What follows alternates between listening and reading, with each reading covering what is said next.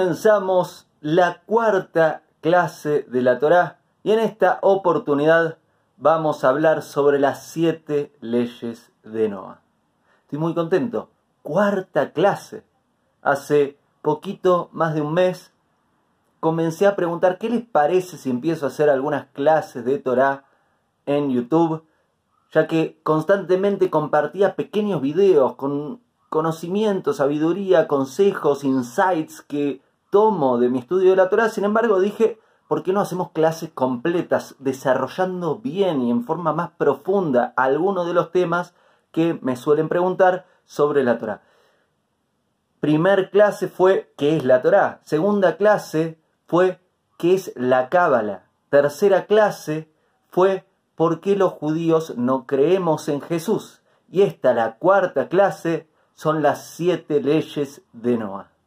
Antes de comenzar, antes de que nos metamos profundamente a trabajar todos estos temas, debo decirte, no soy rabino, soy judío, me crié con el judaísmo, no me crié en una familia ortodoxa, me crié en una familia judía tradicionalista, quiere decir, respetábamos algunas mitzvot, otras mitzvot no respetábamos tanto, y con los años me fui interesando cada vez más en profundizar en mi religión, en mi nacionalidad, en la identidad de mi alma, que es el judaísmo.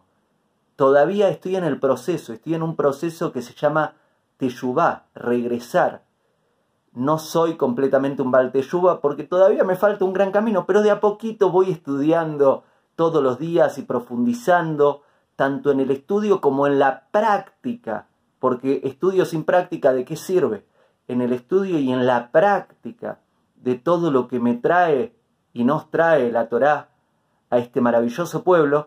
Y sabiendo que comparto contenido en las redes sociales, que he trabajado como escritor, sigo trabajando como escritor de vez en cuando, que he trabajado mucho compartiendo contenido, me parece bonito compartirte en YouTube y en las otras redes sociales lo que voy aprendiendo. Así voy dando lo que aprendo. Al darlo me obligo a estudiar mejor. Quiere decir que aprendo gracias a esta actividad de compartir.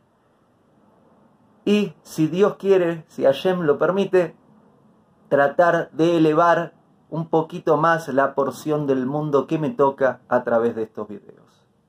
Dicho esto, vamos a comenzar con la cuarta clase de Torah las siete leyes de Noah. ¿Qué son las siete leyes de Noah?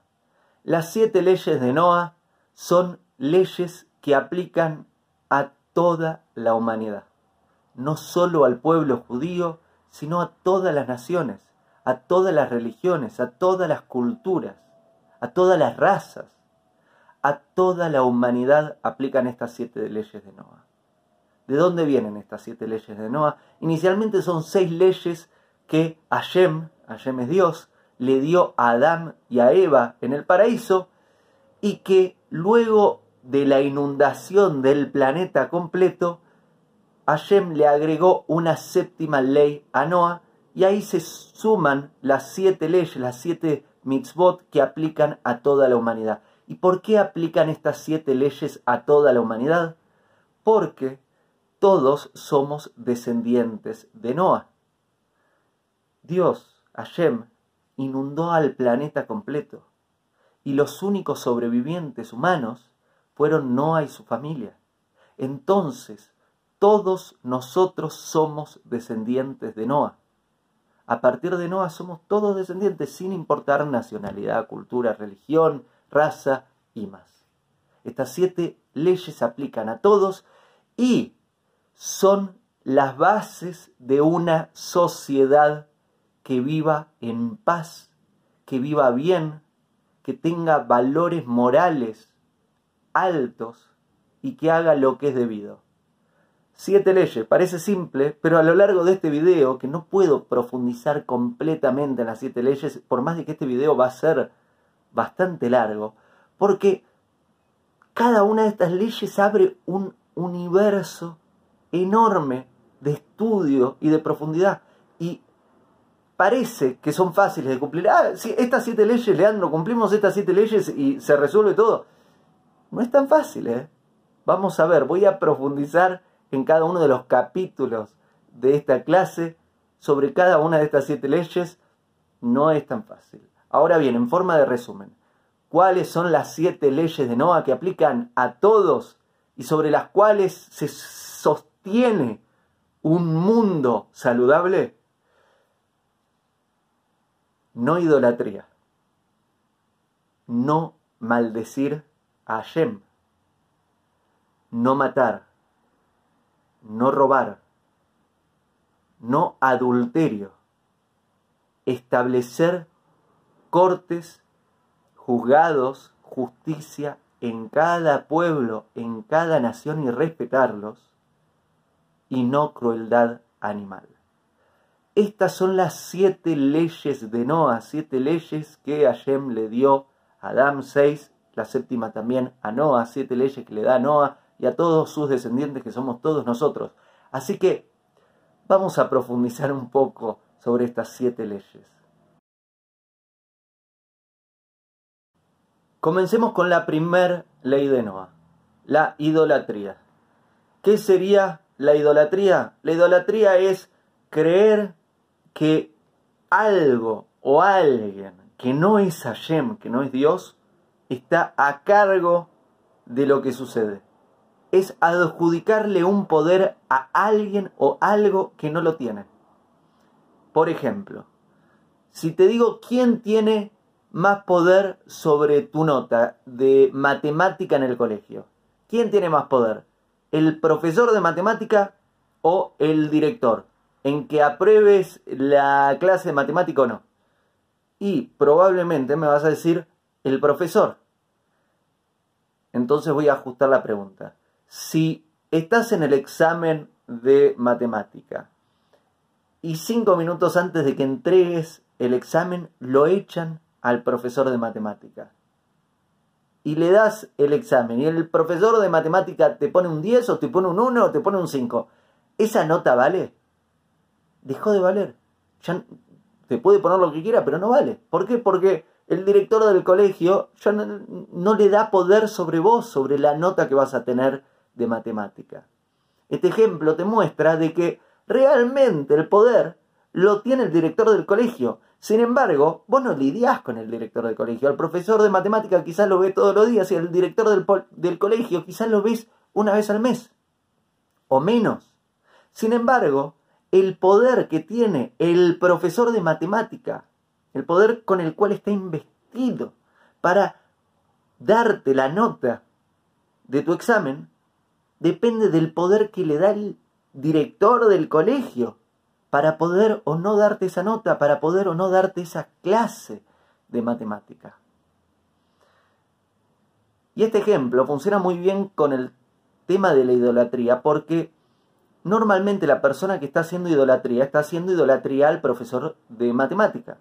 ¿Por qué? Porque al director del colegio no lo ve, no, no tiene tanta relación, o quizás directamente no tiene relación, entonces cree que sabe que está, pero se olvida y cree que el poder de su examen, de cómo le va a ir en matemática, depende realmente de su profesor cuando no es así.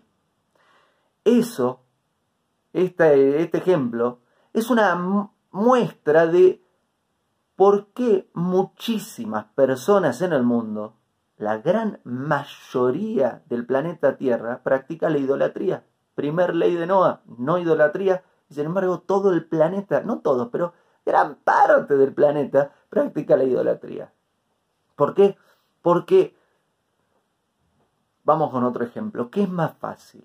¿Que te atienda el delegado de tu barrio o el gobernador de la ciudad y el delegado del barrio. ¿Qué es más fácil, que te atienda el gobernador de la ciudad o el presidente del país? Y más chances tenés de que te atienda el gobernador de la ciudad. No tenés mucha chance de que llame por teléfono y el presidente de tu país te diga, sí, vení, escuché, eh, tomemos un café, contame qué te anda sucediendo y veo cómo te puedo ayudar. Entonces, ¿qué es lo que sucede? Está el rey. El rey es Hashem, es Dios. Solo hay uno, no hay muchos.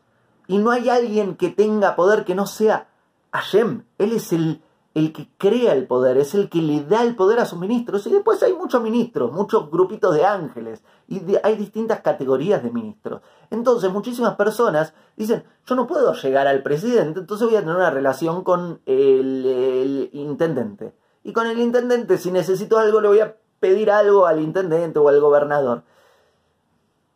Está bien que hagas eso, está bien porque hay algunas personas que tienen la posibilidad de tener relación con el presidente del país, pero hay muchas personas que no tienen la posibilidad de tener relación con el presidente del país y que tienen que tener la relación con uno de sus ministros. Así funciona, así funciona a nivel gubernamental un país y así funciona a nivel gubernamental Hashem con su jerarquía de ángeles. Hay personas que pueden, tienen la posibilidad de relacionarse directamente con Dios y hay personas que no se relacionan directamente con Dios y se relacionan con uno de sus ministros. No hay problema hacer eso. El problema, va, hay algunas naciones con las cuales sí es problemático. Por ejemplo, en el caso del judaísmo, tenemos completamente prohibido trabajar con los ministros, nuestra relación tiene que ser directamente con Hashem. No, no corresponde que trabajemos con un ministro.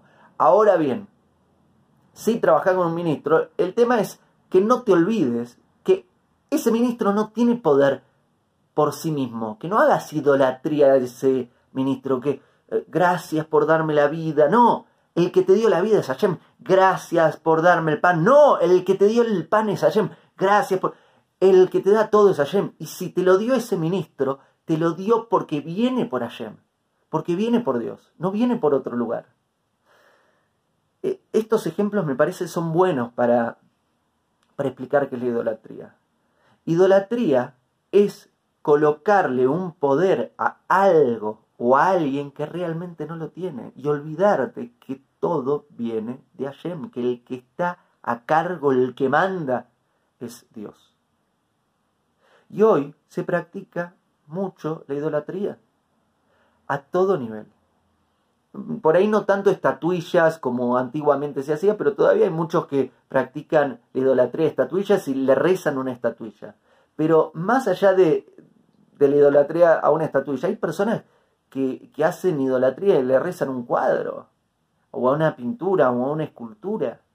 Hay personas que hacen idolatría de otras personas, la fama, es impresionante, hay personas que creen que una persona que tiene cierto reconocimiento público tiene un poder que no lo tiene, no le pertenece. Todo lo que cada uno de nosotros tiene viene de Hashem, viene de Dios. Hay personas que hoy hacen idolatría al amor.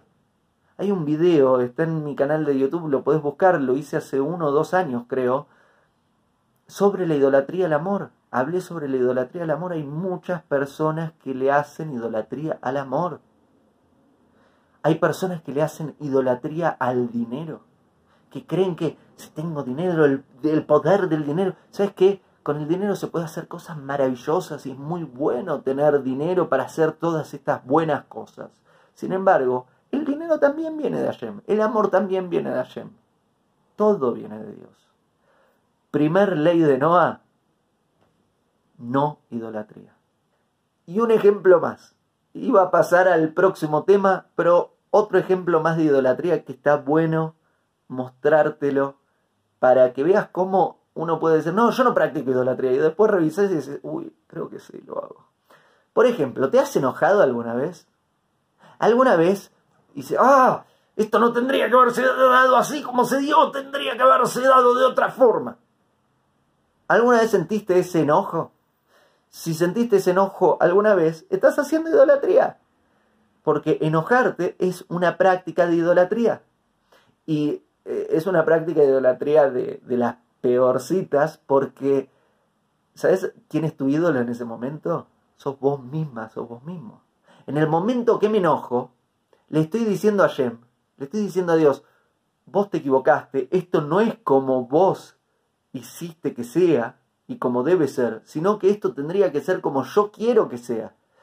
Y vos, que creaste al universo entero, que seguís creando al universo entero, que yo existo por vos, que entendés todo, que estás en todos los tiempos, estás más allá del tiempo, vos no entendés lo que yo, aquí, chiquitito, que vivo 120 años, así, con mis problemas domésticos, yo lo entiendo más que vos. Es una locura. Eso es idolatría. Enojarte es una práctica de, idolatría. Este es otro ejemplo que me parece que es bueno que lo veas como el ejemplo del profesor. Busco ejemplos que sean muy prácticos, muy tangibles, para revisar que, primer ley de Noah, no practicar la idolatría, y si revisamos en detalle, todos los días, muchos de nosotros, fallamos y le estamos adjudicando poder a nosotros mismos creyendo que sabemos lo que Hashem no sabe no y eso es, no confiar en, en, en, Hashem, es bitajón, hay una falta de bitajón, no hay confianza. ¿Qué sería bitajón? Sería, si esto sucede así, por algo está sucediendo así, Hashem no se equivoca. Yo no lo entiendo, bueno, tengo que entenderlo, y si no lo puedo entender, tengo que tener fe. Tengo que confiar en Hashem, creer en Muna y bitajón, confiar. Por ahí no lo entiendo, pero si Hashem está haciendo que sea así, por algo será. Lo que tengo que revisar es qué es lo que puedo hacer yo para mejorar. Todos los días corremos mucho riesgo de fallar y practicar la idolatría. Una de las siete leyes de Noah sobre las cuales se sostiene la paz y el bienestar en el mundo entero y aplica a todos es no la idolatría. No coloques un poder a quien no le corresponde. Todo viene de Dios, todo viene de Hashem y lo que está haciendo es para tu bien. Algunas bendiciones son dulces, otras son amargas. A veces lo entendemos, muchas veces no lo entendemos, pero recordar y nunca olvidar que todo viene de Hashem y creer en Dios. La segunda ley de Noah es no maldecir a Dios, no maldecir a Hashem. Y como viste en la primera ley de Noah, de no idolatría, parece sencillo, pero cuando vamos a los detalles te das cuenta que hay un mundo, hay un universo que se abre a través de cada una de las leyes, de cada uno de estos preceptos tan importantes, en el caso de las siete leyes de Noah, de los preceptos sobre los cuales podemos lograr un bienestar, paz en el mundo entero. No maldecir a Hashem, no maldecir a Dios. Pensa, Hashem te está dando la vida. Hay vidas que son más difíciles, hay vidas que son menos difíciles. Todas las vidas tienen sus desafíos, todas las personas están luchando sus luchas. Hay luchas que son materiales, hay luchas que son espirituales, hay luchas que tienen que ver con los hijos, hay luchas que tienen que ver con los padres, hay luchas que tienen que ver con el trabajo, con la salud, con... Hay muchos tipos de luchas.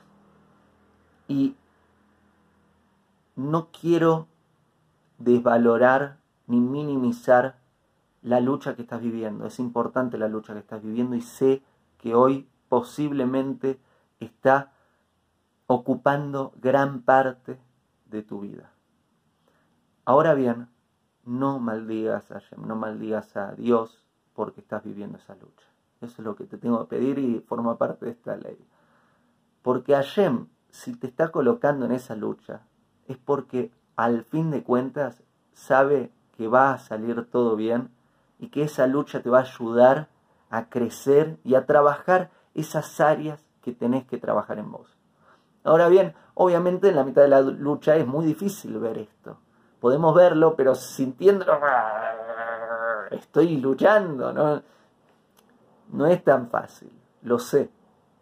Ahora bien, no te desquites con Hashem, no te desquites con Dios, porque no corresponde, porque es una falta seria, muy seria, enojarte con Hashem.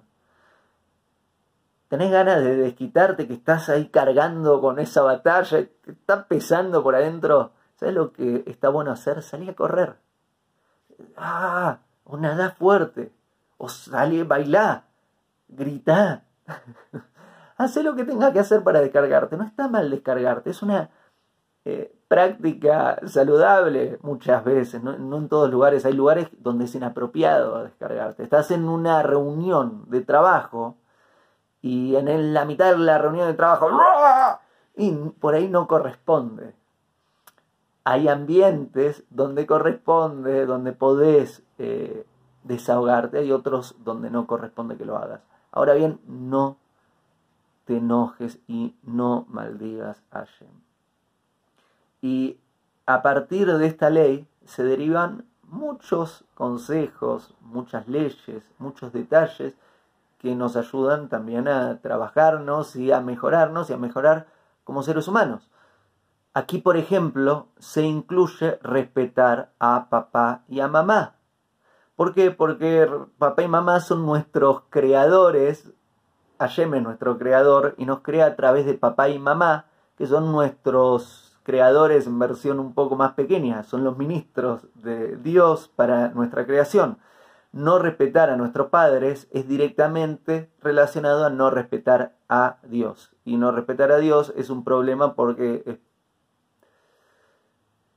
maldecir a Dios, es, es, insultar a lo que te está dando vida, a lo que te está dando existencia y, y desvalorar la existencia es algo muy serio. Aquí también se relaciona esta ley con respetar a nuestro prójimo y no maldecir a nuestro prójimo. Te voy a dar un ejemplo. Papá y mamá. Si una persona va e insulta a tus hijos y después enfrente tuyo insulta a tus hijos y les dice de todo, y después va y te trata a vos bien y te empieza a hablar, ¿vos, vos vas a hacer como si nada? De ninguna forma. Si sos un buen padre o madre, ¿qué haces? ¿Qué, me hablas? Desubicado, desubicada, acabas de insultar a mis hijos. Pedí perdón, corregí esta situación. No querés tener una relación con una persona que insulta a tus hijos. Imagínate si insultas a tu prójimo. Somos todos hijos de Dios, somos todos hijos de Hashem. Significa que insultar a un hijo, a una hija de Hashem es un problema. ¿Por qué? Porque estás maldiciendo también a Hashem, no lo estás respetando y después maldecís ahí a tu vecino y después vas a Hashem, a Dios y, ay no, escuchame, me haces un favor, me ayudas con esto. No, está bien, no, no queda bien. Imagínate del otro lado, ah, sí, ahora me estás pidiendo todo esto. Digamos, eh, estás insultando a todos mis hijos y después me, venís y me pedís... Mm, hay algo que está fallando ahí. Por eso vamos revisando las leyes y nos damos cuenta que los derivados que tienen son muy interesantes. No maldecir a Dios está relacionado a respetar a nuestros padres, está relacionado a respetar y no maldecir a nuestro prójimo. Aquí también se relaciona no humillar al otro. Jamás debemos humillar al otro. Jamás debemos hablar mal del otro. ¿Cuántas personas hablan mal del otro? Y no debemos hablar mal del otro a sus espaldas, ni enfrente suyo ni a sus espaldas, no corresponde. Son todas formas que están relacionadas a maldecir a Shem, porque somos sus hijos. No corresponde. No corresponde hablar mal, decir algo que está mal, ni al otro, ni a nosotros mismos, tampoco a nosotros mismos, ni a Dios. ¿Por qué a nosotros mismos? Porque también soy hijo de Hashem, soy hijo de Dios no corresponde. Ay, Leandro, eh, que sos un... Yo no me puedo decir eso, no corresponde que me diga eso. Eso no quiere decir que no deba tener cierta severidad conmigo mismo para estar corrigiéndome constantemente, Leandro. Acá te equivocaste, andá y corregilo. Está bien que me diga eso, pero no está bien que me insulte. Como no está bien que insulte y maltrate al otro, ni a mis padres, ni a Dios. Hay varios videos en mi canal de YouTube donde hablo en detalle sobre no hablar mal del otro y todas las consecuencias de hablar mal del otro a nivel nuestro, a nivel del otro, a nivel de los testigos, es, es una falta bastante grande. Otra ley relacionada a esta, no pronunciar el nombre de Hashem en vano, no pronunciar un nombre divino en vano. Muchas personas me preguntan al día de hoy, me siguen preguntando por qué cuando escribo en las redes sociales escribo Dios con apóstrofe. Pongo D apóstrofe S. Estoy abreviando el nombre. Hashem. Hashem es un, quiere decir el nombre. No digo un nombre sagrado, sino digo el nombre, que también es, es una forma de nombre sagrado, pero es uno que se puede pronunciar. En este caso, que es educacional, puedo utilizarlo. Ahora bien, ¿por qué lo abrevio? Porque ese tweet, esa frase, que escribo en la red social, quizás es destruida, quizás se borra en algún momento. Y si se borra y escribí un nombre sagrado, qué vergüenza. Escribí un nombre sagrado y lo destruí, no corresponde. ¿Sabías que todos los textos que tenemos en el judaísmo, con fragmentos de la Torá, con nombres sagrados, con algo que sea holy, sagrado, no podemos romperlo y tirarlo al tacho de basura. Si tenemos que deshacernos de ese papel, hay todo un proceso donde se entierra el papel. No podemos maldecir el nombre de Dios. No podemos hablarle mal a Dios, no corresponde, no está bien.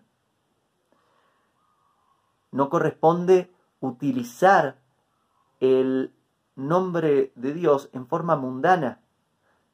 ¡Ay! ¡Es mío! ¿Esa la conoces? O por... ¿Conoces esas frases? no lo quiero decir, pero se dice, ¡ay! Hashem mío. O ¡ay!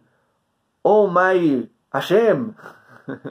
se utiliza mucho en el lenguaje secular, mundano y no cuidado el nombre de Hashem en vano. Y eso no corresponde. Estamos cuidando una relación muy sagrada con nuestro Creador. No corresponde utilizar el nombre en vano. No corresponde escribirlo si va a destruirse en algún momento ese papel.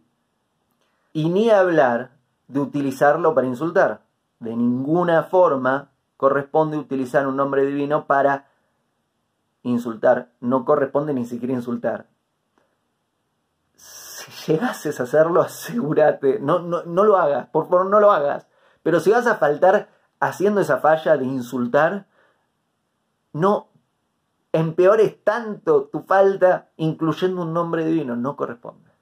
Hay otras naciones no judías y hay otras religiones no judías y otras culturas no judías que han tomado la Torá, han tomado la Torá judía, este, eh, este manual de instrucciones que Hashem nos entrega, encuentran ahí nombres divinos y los pronuncian, incluso nombres que no están permitidos pronunciarse excepto para los rezos, para la lectura de la Torá, y hay, incluso hay un nombre divino que ni siquiera lo, lo pronunciamos en los rezos, que se pronunciaba recién en el Beit HaMikdash. El Beit HaMikdash es el templo de Jerusalén, el templo de Salomón, que ahora está destruido, está ahí, pero eh, con la llegada del Mesías vamos a tener el tercer Beit HaMikdash construido.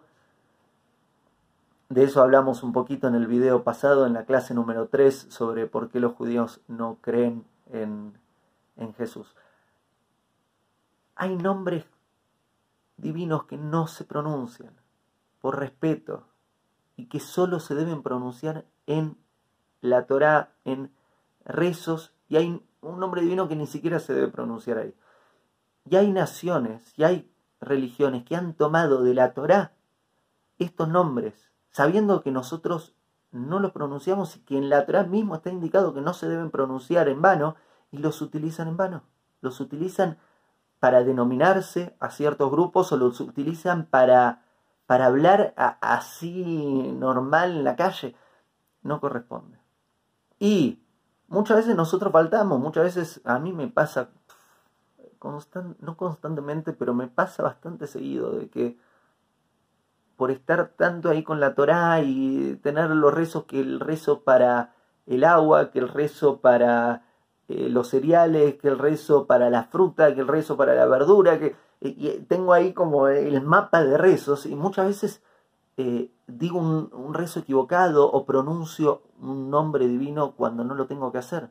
Y en la Torah nos indica, si hago eso rápido debo hacer otro rezo, en este caso digo eh, Baruch Shem Kebodum Leolam Baed, que quiere decir bendito Bendito sea su nombre eh, y el nombre de su reino eh, eh, por todo el mundo, por todos los tiempos. Más o menos, dice la traducción. Y hago este rezo, que ahí nos dicen los rabinos, si, si sin querer pronunciaste un nombre divino en vano, rápido decís Baruch Shem Kevod Umalhutol Leolam Y estás completando ese, el nombre divino diciendo bendito seas, eh, rey del universo, por, de todo el mundo, por todos los tiempos.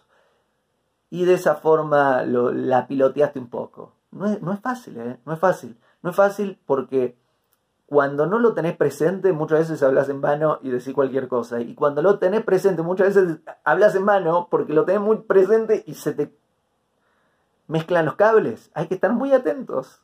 Y hay varias derivaciones más sobre esta ley. Como te dije al principio esta clase, da para mucho. Em, por ejemplo, no corresponde pronunciar un nombre divino en un ambiente impuro. ¿Qué quiere decir? El lugar donde no podemos pensar en Hashem es en el baño. Cuando estoy en el baño haciendo necesidades o dándome un baño, no corresponde que esté pensando en Hashem. ¿Por qué? Porque no, es, un lugar puro. Al igual que el baño en otros lugares impuros, no corresponde que pronuncie un nombre divino o que piense en Hashem. O si estoy desnudo, no corresponde. ¿Por qué? Porque imagínate que vayas ahí al presidente, hola, ¿qué haces si estás no corresponde. Eh, vestite antes de rezar, ponete como un caballero, como una señora o señorita o señorito y, respetá esta relación que es tan importante. Y un punto más son las promesas. Las promesas, he hecho también videos sobre las promesas, es algo muy grande prometer. Si prometemos debemos cumplir con lo que prometimos tenemos que cumplirlo. Si lo prometimos, es nuestra palabra y es lo más importante que tenemos. Una persona que no tiene palabra, que su palabra no vale, nadie confía en esa persona. Y si nadie confía en vos, es una forma de muerte. Es muy difícil vivir una vida donde tu palabra no vale. Si decís que, que vas a hacer algo, tenés que cumplirlo. Incluso si no te conviene cumplirlo. Ay, no, yo dije que lo iba a cumplir, pero ahora cumplirlo y me va a costar mucho. Y sabes qué, lo dijiste, debes cumplirlo. Debemos honrar nuestras palabras, debemos honrar nuestras promesas, siempre y cuando sea una promesa sobre algo que es apropiado y no sobre una falta. Si prometiste hacer algo que está mal, y vas a tener que corregirte y no hagas eso porque está mal. Pero si tiene que ver con algo que está bien, ahora tenés que cumplirlo. Ahora bien, hablando de promesas, hay quienes prometen utilizando el nombre divino. Te prometo por mm, que voy a hacer esto. Eso, eso es enorme. Te sugeriría nunca hacerlo. Porque ahí estás involucrando algo muy grande, a tu creador. Te sugeriría no prometer por Hashem. Porque si lo vas a hacer, ahora sí tenés que cumplirlo. ¿eh? Ahora todos los ojos te, están ahí mirando.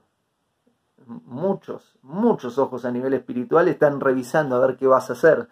Y no querés cargar con, con una falta de esa magnitud. Así que te diría también que cuides tus promesas.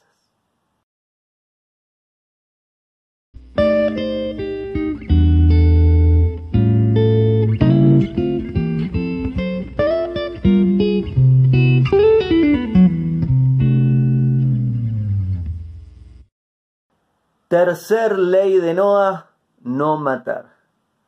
Y esta obviamente también es una ley enorme, enorme. Mira, en la Torá hay 613 mitzvot que aplican a los judíos, hay siete leyes, que son las siete leyes de Noah, que aplican a todo el mundo. Son estas que estamos hablando a lo largo de este video. Siete leyes de Noah que aplican a toda la humanidad. Los judíos tenemos un problema serio, muchas bendiciones y también vienen con responsabilidades muy grandes, porque no tenemos siete, tenemos 613 y cada una tiene tantas derivaciones que es difícil, es muy difícil. Obviamente que eh, hoy no se pueden cumplir las 613 porque eh, hay muchas que aplican a, al templo, significa necesitamos tener el, Beit HaMikdash reconstruido, el tercer templo hoy no está, entonces hay que esperar, pero bueno, ¿Por qué te cuento todo esto? De las 613 leyes, hay tres y luego hay 610 y estas tres, separadas de las otras 610, son tres leyes por las cuales uno puede permitirse perder la vida.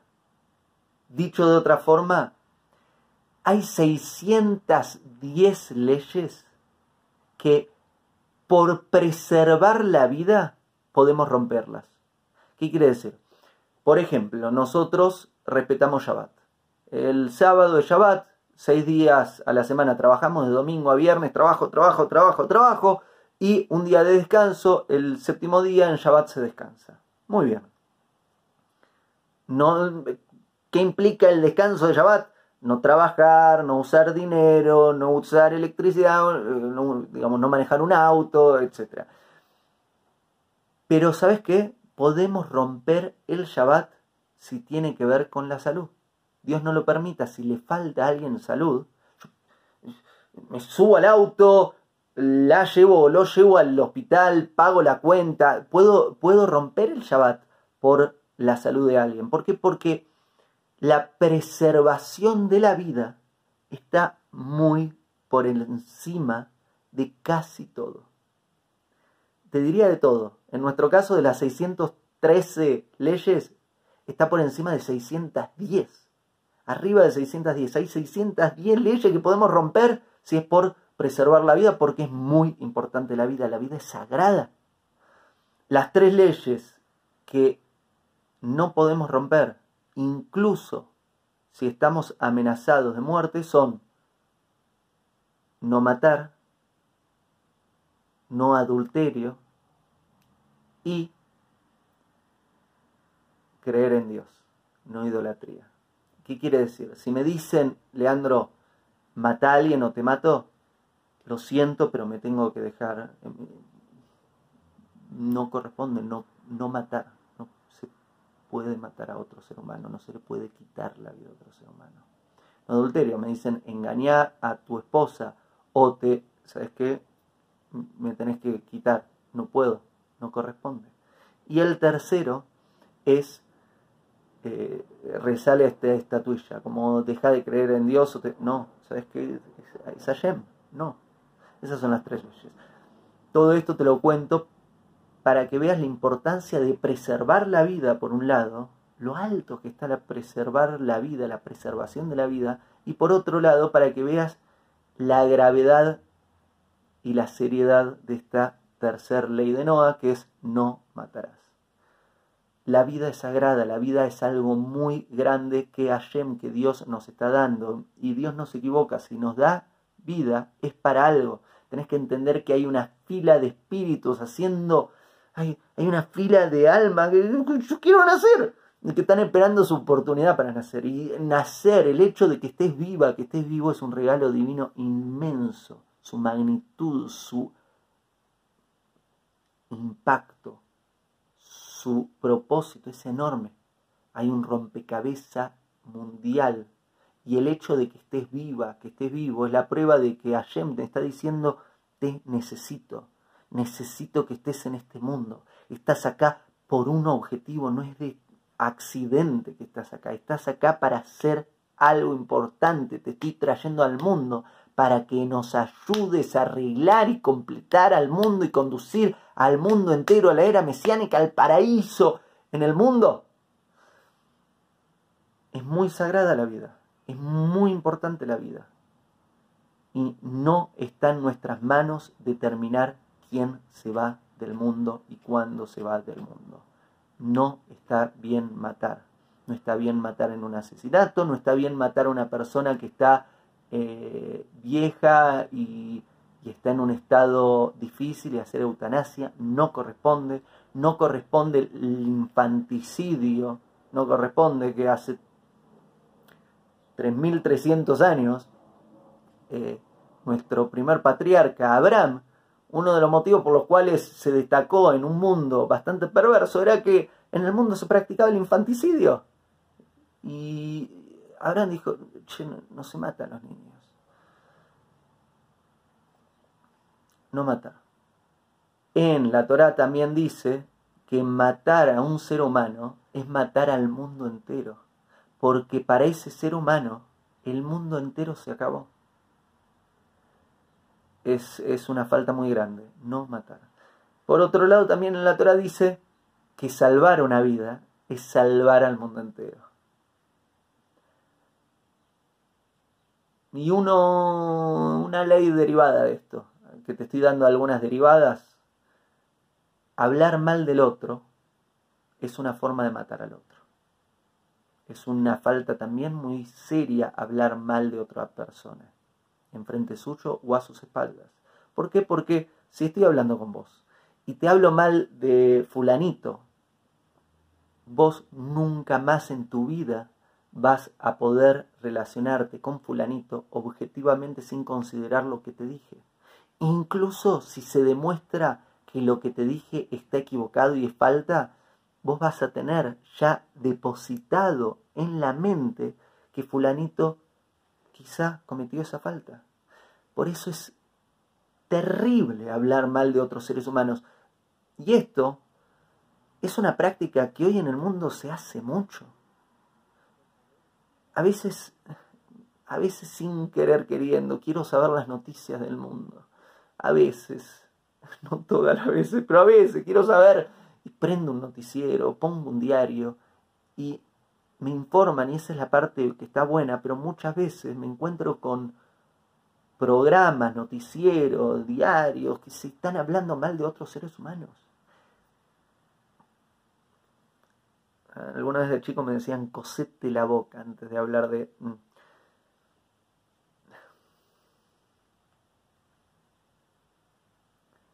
Para algo está en la justicia, que es otra de las leyes de Noah, establecer tribunales y cortes de justicia, que en breve vamos a hablar de esa ley también. La justicia hay que respetarla y debemos aceptar lo que la justicia dice siempre y cuando esté bien. Ahora bien, no debemos hacer justicia por mano propia, no porque yo opino que esta persona se equivocó, entonces y empiezo a hablar mal de esa persona. Es terrible hacer eso, es una falta grosera y gruesa y muy grande. ¿Te hizo daño? Y bueno, trabajalo, esperemos que se pueda resolver. ¿Hizo un delito? Bueno, anda a la justicia. Pero no cometas una falta por la falta del otro. Y esto también es importante. Que es que muchas veces el otro comete una falta y nosotros creemos que porque el otro cometió una falta ahora, podemos cometer una falta nosotros. Y eso no corresponde.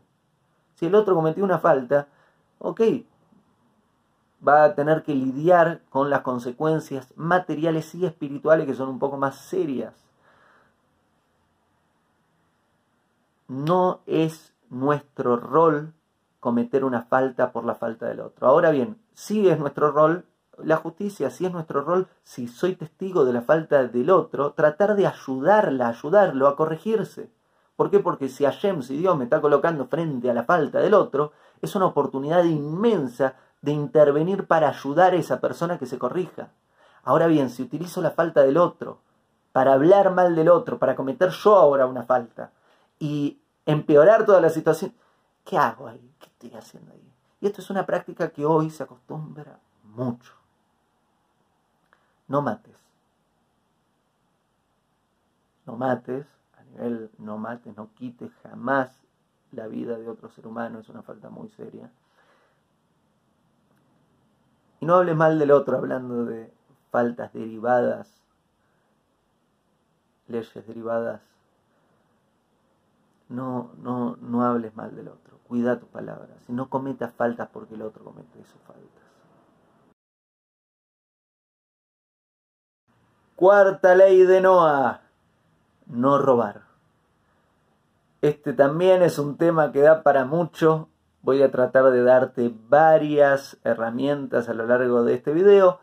Más podés encontrar en mi canal de YouTube hay bastante contenido sobre este tema, también en otros canales de YouTube también comparten sobre esta ley, es una ley muy interesante. Y vamos por el otro lado, los que quieren ser millonarios. Tengo una plática sobre negocios divinos, la llamo eh, el aspecto místico del dinero, donde explico cómo funciona el dinero desde la perspectiva de la Torah y qué es lo que hacemos que favorece a la decisión de, de Hashem de darnos riqueza material y qué no. Esto estará en el futuro en un libro, pero ahora está en un audiolibro que dentro de muy poquito va a estar disponible en la plataforma Audible. Es audible.com. Con mi nombre lo van a encontrar en formato audiolibro. Es una clase creo que como de dos horas donde hablo sobre la riqueza y sobre el dinero en términos de la Torah. Está basado en la plática Negocios Divinos que he dado en varios países y sigo compartiendo en, en las actividades en vivo no a través de redes sociales, sino en vivo, hay más tangibles. No robar. En forma de resumen, el dinero viene de Dios. Hashem es el que pone el dinero. Y Hashem no se equivoca. Hashem le da a cada persona lo que necesita tener. Y tomar lo que no nos corresponde nos pone a nosotros en un serio aprieto y también a la otra persona. Y no es lo mismo recibir que tomar, porque recibir se hace con la palma de la mano para arriba. Cuando me van a dar algo, yo lo recibo. Pero tomar se hace con la palma de la mano hacia abajo, yo tomo. Y nosotros no estamos hechos para tomar Estamos hechos para dar y para recibir, no para dar y para tomar. ¿Por qué? Porque nuestro trabajo es dar y recibir lo que Hashem tiene para darnos. Si confundimos ahí un poquito las cosas, si nos dedicamos a dar y tomar, corremos mucho riesgo de tomar lo que no nos corresponde, de tomar lo que no es para nosotros. Y una persona que empieza a tomar lo que no le corresponde fácilmente se convierte en una persona abusiva que está utilizando al otro como medio para obtener lo que quiere. Es un problemazo. Y el robar forma parte de esta actitud del tomar lo que no es para nosotros, de tratar de agarrar algo. Y entiendo en este mundo donde hay muchos incentivos perversos dando vuelta en el ambiente, donde prendes la televisión y por ahí te están mostrando un mensaje que no está bueno, o prendes la película, el cine y te están mostrando un mensaje que no está bueno, o lees un libro y muchas veces te muestran un mensaje no está bueno, o incluso te vas con un gurú y muchas veces te da un mensaje que no está nada bueno. Es un problemazo, es un problemazo porque fácilmente estamos siendo persuadidos, y a veces, Dios no lo permita, pero a veces también sucede en la educación con mensajes no buenos. Si estás tomando un mensaje no apropiado, quizás terminás autorizando una idea tan salvaje, desubicada e incorrecta como tomar lo que no es para vos. No robar es la cuarta ley de Noah que incluye muchos derivados. Por ejemplo, no se vale robar, ni siquiera en chiste, no se vale tomar lo que no es tuyo, lo que no es para vos, incluso en chiste, incluso si, ¿sabes qué? Le voy a robar esto, voy a escondérselo y después que se preocupe y después se lo doy de nuevo, ¿sabes qué? Eso es robar también y no está bien. Está prohibido robar en forma de venganza. Ah, no, esa persona me robó, entonces yo ahora le voy a robar. Falta, no está bien. Robin Hood estaba equivocado. Hay un video al que llamo Robin Hood está equivocado, está en mis redes sociales. ¿Sabes qué? Robarle al otro. Ah, no, porque estos son malos, así que le vamos a robar para repartirle a los pobres. No está bien. Eh, por las vías correctas se hacen. No se hace una falta porque el otro esté haciendo una falta. Si el otro está haciendo una falta, hay que corregirlo, pero vos no tenés que salirte del camino apropiado porque si no vos te metes en problemas. Robin Hood es un ejemplo todo bien con la historia, pero está mal, suena muy poético, la hicieron muy bien, la escribieron fantástico y la película la hacen muy bien, pero ¿sabes qué? Varias películas creo que hay Creo que ya vi tres películas de Robin Hood. Pero no, mm, el mensaje es un mensaje malo, no es un buen mensaje. Hay personas que están haciendo las cosas mal. ¿Sabes qué? Vamos a buscar la forma de hacer justicia, vamos a buscar la forma de que haya justicia, pero no debemos cometer falta porque lo otro está en falta. No corresponde tomar un beneficio en este mundo que no te corresponda a vos. Está bueno tener beneficios siempre y cuando te correspondan. Cuidado con envidiar al otro, eso también es una ley, ¿no?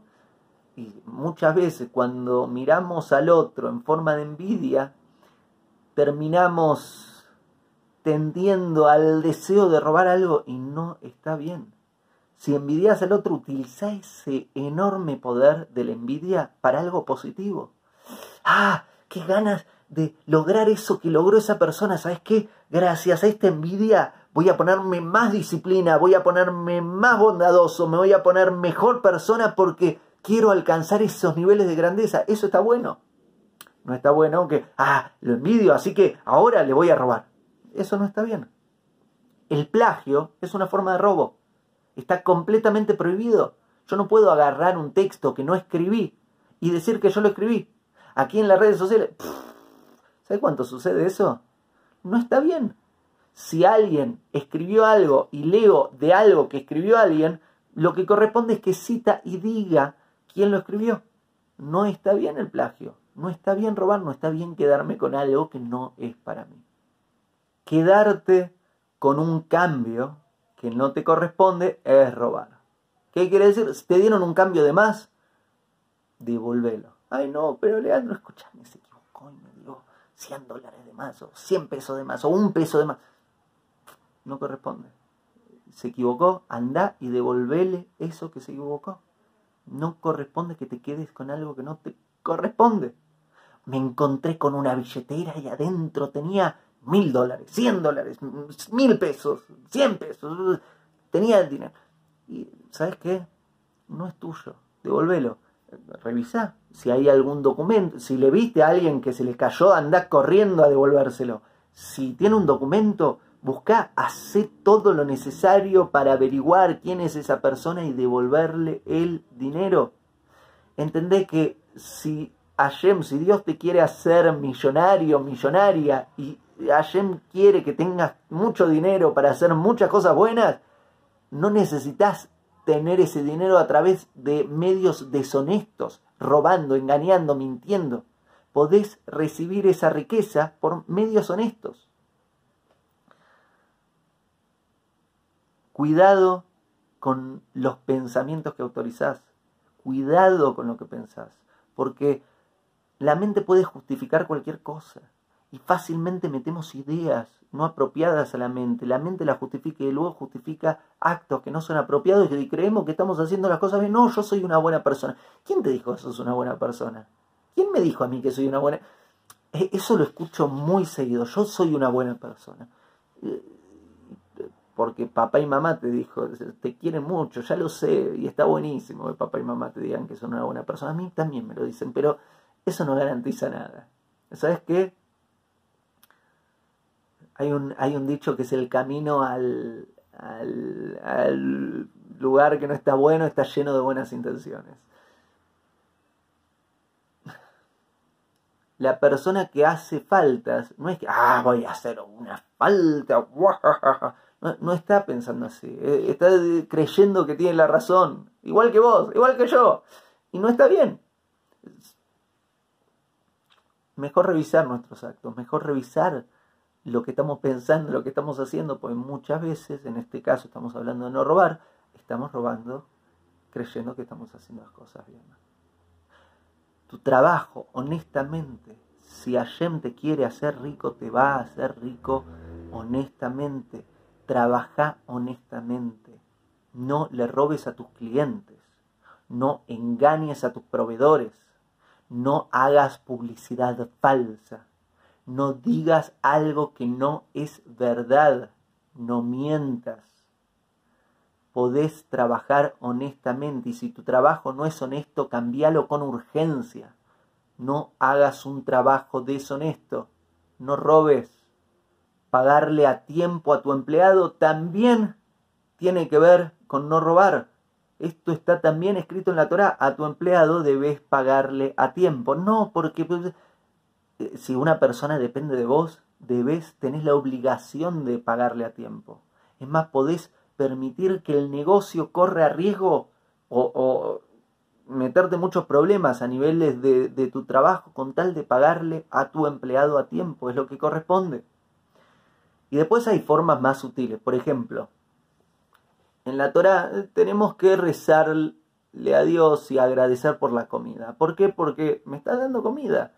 Y si como algo sin agradecer, es como que estoy tomando un alimento sin agradecerle a su dueño, porque realmente el dueño del alimento es Hashem. Entonces, eh, ahí también yendo a partes espirituales un poco más delicadas, más finitas, podemos ver que no agradecer por la comida es una forma de robo también. Entonces debemos ser muy agradecidos por la comida que tenemos. No compres artículos robados. Ahí también te estás metiendo en problema. Si este artículo fue robado, no puedo usar, no puedo comprar ese artículo y no puedo tomar beneficio de ese artículo. Quiere decir que no solo no debo comprar un artículo robado, sino que no debo disfrutar del artículo que robó mi amigo. ¿Qué quiere decir? Tengo un amigo, no lo tengo, pero vamos con este ejemplo. Tengo un amigo que se compró un yate, mi amigo es un ladrón, es un estafador y tiene un yate y me invita a pasar el fin de semana en su yate. ¿Sabes qué? No corresponde. No está bien.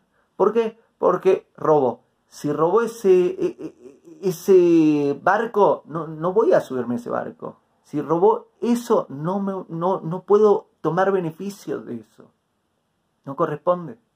Engañar para recibir un trabajo, para conseguir un trabajo, eh, engaño a la persona para que me contrate, eso también es una forma de robar. ¿Y a quién le estoy robando? A la persona que me contrató. ¿Por qué? Porque me está contratando sin toda la información y con mentira le estoy robando su dinero, de la misma forma que no corresponde que le robe a mi empleador. Quiere decir, no corresponde que utilice el teléfono de la compañía para hacer llamados personales. Le estoy robando dinero a la persona que me está dando trabajo. O que utilice la fotocopiadora para mis fotocopias. O que eh, pierda tiempo, me está pagando por mi tiempo. Imagínate, si me paga por mi tiempo para que haga un trabajo para esa persona, no me ve y sabes qué, voy a dejar de hacer el trabajo y chequear en mis redes sociales o dormir una siesta. No corresponde, me está pagando para mi tiempo. Si no me sirve, busco otro trabajo, pero si me sirve ese trabajo, debo honrar el trabajo y no robarle a mi empleador. Todos estos son ejemplos. Como ves, está lleno de detalles y es muy grande. El no robar parece simple, pero cuando vamos a los detalles, uh, muchas veces creemos que estamos haciendo todo bien y no lo estamos haciendo tan bien. Y por último, no robes en forma de venganza. Te lo comenté y lo voy a repetir un poco más. Si la otra persona robó, eso no te autoriza a vos a robar. Si la otra persona te hizo daño, no te autoriza a robarle. Eso también se practica mucho. Ah, no, ¿sabes qué? Fue una mala persona, así que ahora cuando le voy a robar todo. No corresponde, no está bien. Uno no debe cometer una falta por la falta del otro.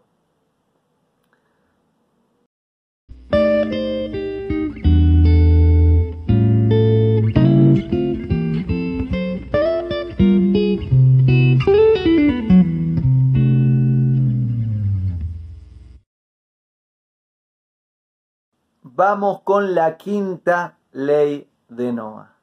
La quinta ley es no adulterio. Hay mucho para hablar sobre las relaciones. Hay un curso entero llamado ultimarelación.com que podés encontrar como 30 y algo de horas sobre relaciones de contenido en el curso. Eh, ahora se viene una serie de audiolibros en Audible, audible.com, mucho sobre temas de relación de pareja. Da para mucho, mucho contenido. Ahora te tengo que resumir todo esto, así que voy a tratar de hacerlo bien eficiente y bien claro. La intimidad es el lugar, el espacio, el tiempo, el proceso, a través del cual dos almas se unen y logran completarse una con la otra, logran volver a su verdadera identidad y ser quienes verdaderamente son. La intimidad es una parte fundamental de la relación de pareja. Y una relación de pareja sin intimidad no es una relación de pareja, porque es el lugar donde se conocen realmente por quienes son. Destruir la intimidad de pareja a través de la infidelidad destruye automáticamente la relación. Es muy difícil que puedan reconstruir la relación a partir de eso. Desde el punto de vista de Torah, si me entero que mi pareja me fue infiel, instantáneamente debo divorciarme. Ya está. No, no, no, hay, no hay ninguna negociación. Instantáneamente se termina la relación. ¿Por qué? Porque estás faltando a la intimidad de la relación, estás destruyendo la intimidad, estás destruyendo la parte más sagrada, más privada, más íntima de la relación. Por otro lado, si sos la persona que es infiel, sos la persona que destruye la intimidad de la relación, no solo estás destruyendo la relación, sino que te estás destruyendo a vos misma, a vos mismo. Porque no estás siendo consciente del impacto, no solo físico, sino también espiritual, que tiene el unirte con otra persona, con una persona que no es tu pareja. Es un proceso donde las almas se tocan. Es un proceso muy, muy sagrado. Y al mundanizarlo, solo por la búsqueda del placer, porque no es que sos infiel porque amo a la otra persona, deja de confundir la lujuria con amor. Eso es eso es otro tema que da para mucho. ¿Cuántas personas en este mundo llamando amor a la lujuria? No es lo mismo.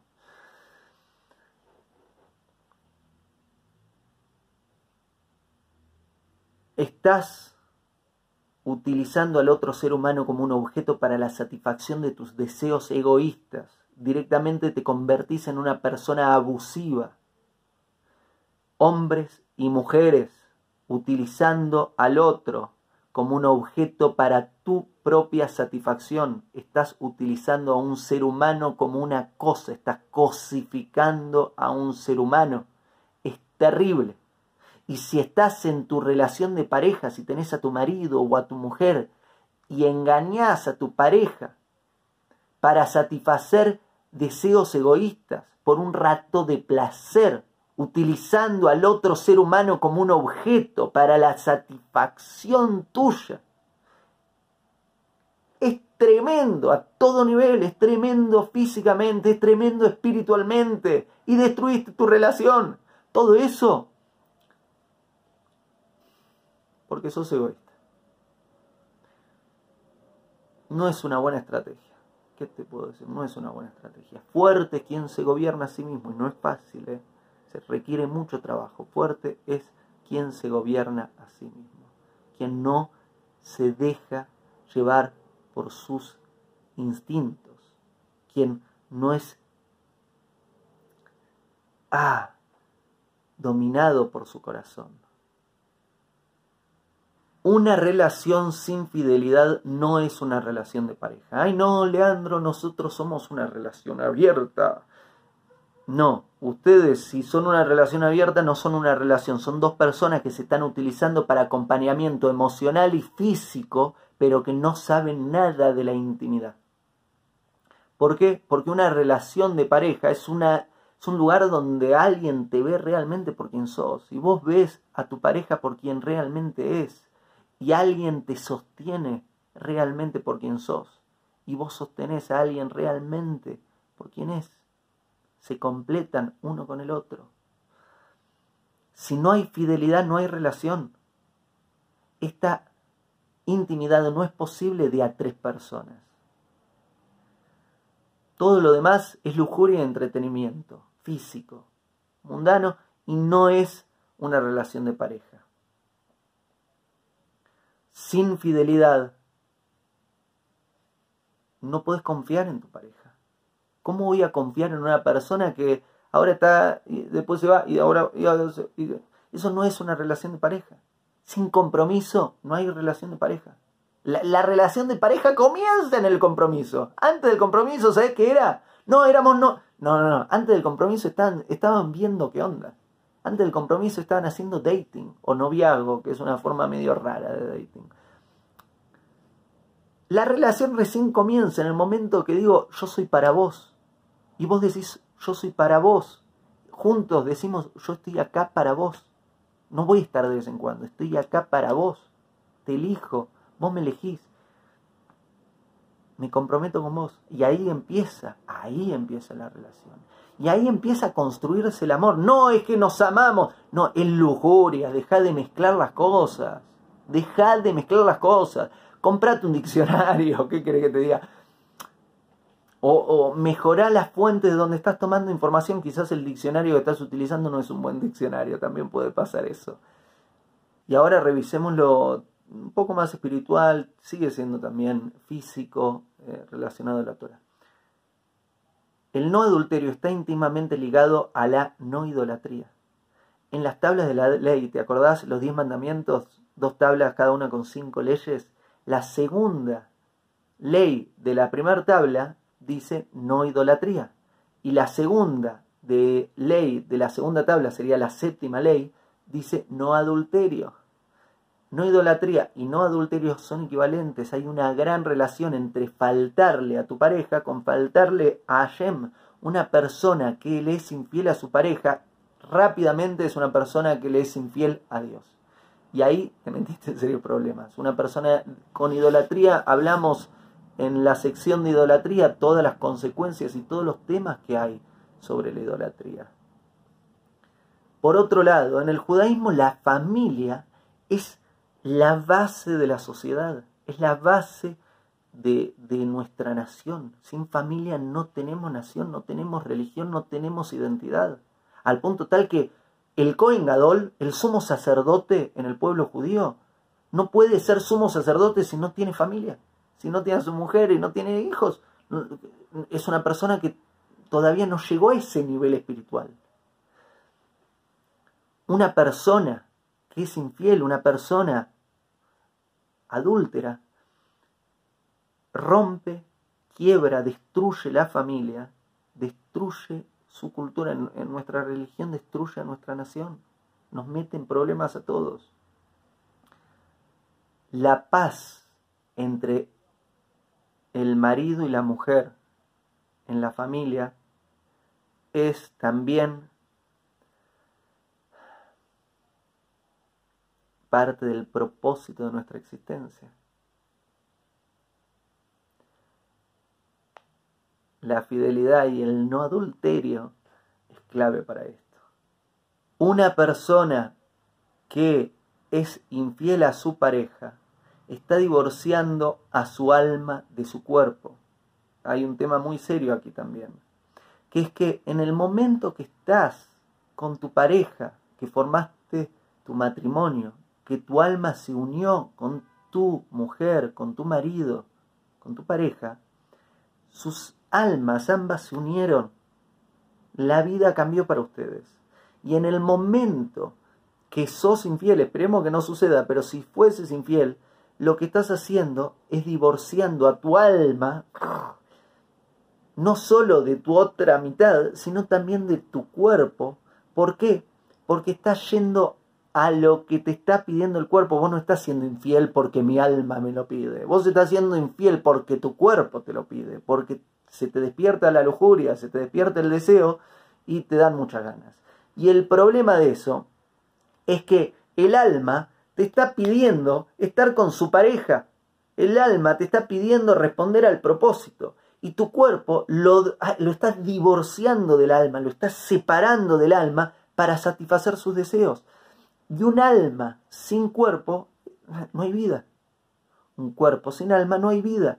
Y ahí te está metiendo en muchos problemas porque estás autorizando que el cuerpo vaya por un lado y el alma vaya por el otro. No es sorprendente que luego, a nivel psicológico, estás...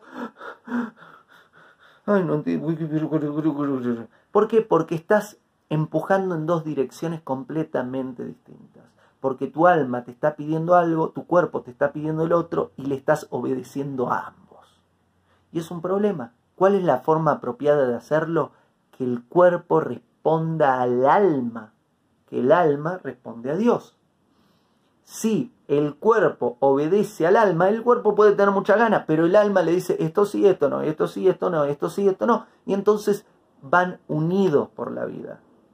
Si el cuerpo no le obedece al alma y el cuerpo hace lo que quiere y el alma está ahí por su otro lado, están divorciados. El alma no puede utilizar al cuerpo para cumplir su propósito en el mundo. El cuerpo está satisfaciendo sus deseos egoístas. Divorciado completamente del alma significa vacío existencial al mil por ciento. ¡Ah! No sé qué hacer de mi vida. Y claro, porque tenés tu alma en el otro barrio. Problemas. No es fácil. Lo sé, no es fácil. Es una de las batallas más grandes que vive el ser humano por dentro y por fuera. La batalla entre sus diferentes yoes, entre su verdadero yo, su alma, y su parte más animal, su cuerpo, sus deseos más egoístas. Tenés que ganar esa batalla. Si no ganas esa batalla te metes en problemas. Y es una vida que se enfrenta a batallas mucho más serias. Esta es una batalla que debemos ganar, me incluyo, porque es muy difícil. Que si la ganamos, podemos conducir nuestra vida por un camino apropiado para tener una buena vida, no solo una buena relación de pareja, porque estamos hablando ahora del no adulterio, sino una buena vida. Si divorcias tu cuerpo de tu alma, son muchos problemas en la vida. Sexta ley de Noah establecer tribunales de justicia, establecer cortes y respetar la justicia en cada pueblo, en cada nación. Si no hay justicia, el hombre fácilmente terminaría comiéndose uno al otro. El ser humano no está completamente refinado y sus actos son siempre buenos y huye completamente de la maldad. Eso será así en la era mesiánica, en el Olam Java, en el mundo por venir. Sin embargo, ahora muchos seres humanos, muchas veces nos equivocamos, muchísimas veces nos equivocamos, muchas veces no decidimos con nuestra mente, sino que decidimos con nuestro corazón y nos dejamos llevar por impulsos y hacemos lo que está mal. O muchas veces decidimos con nuestra mente, pero nuestra mente tiene mala información y hacemos cosas que están mal. La justicia es muy importante, es una de las siete leyes de no, es la sexta, establecer cortes y respetarlas, establecer justicia y respetarla para ayudarnos a andar ahí por un camino apropiado y no mandarnos muchas macanas. Ahora bien, la Torah obviamente que nos da muchos detalles muy útiles sobre cómo funciona en forma adecuada la justicia. Hay mucha información sobre justicia, sobre cómo se establece la justicia en la Torah.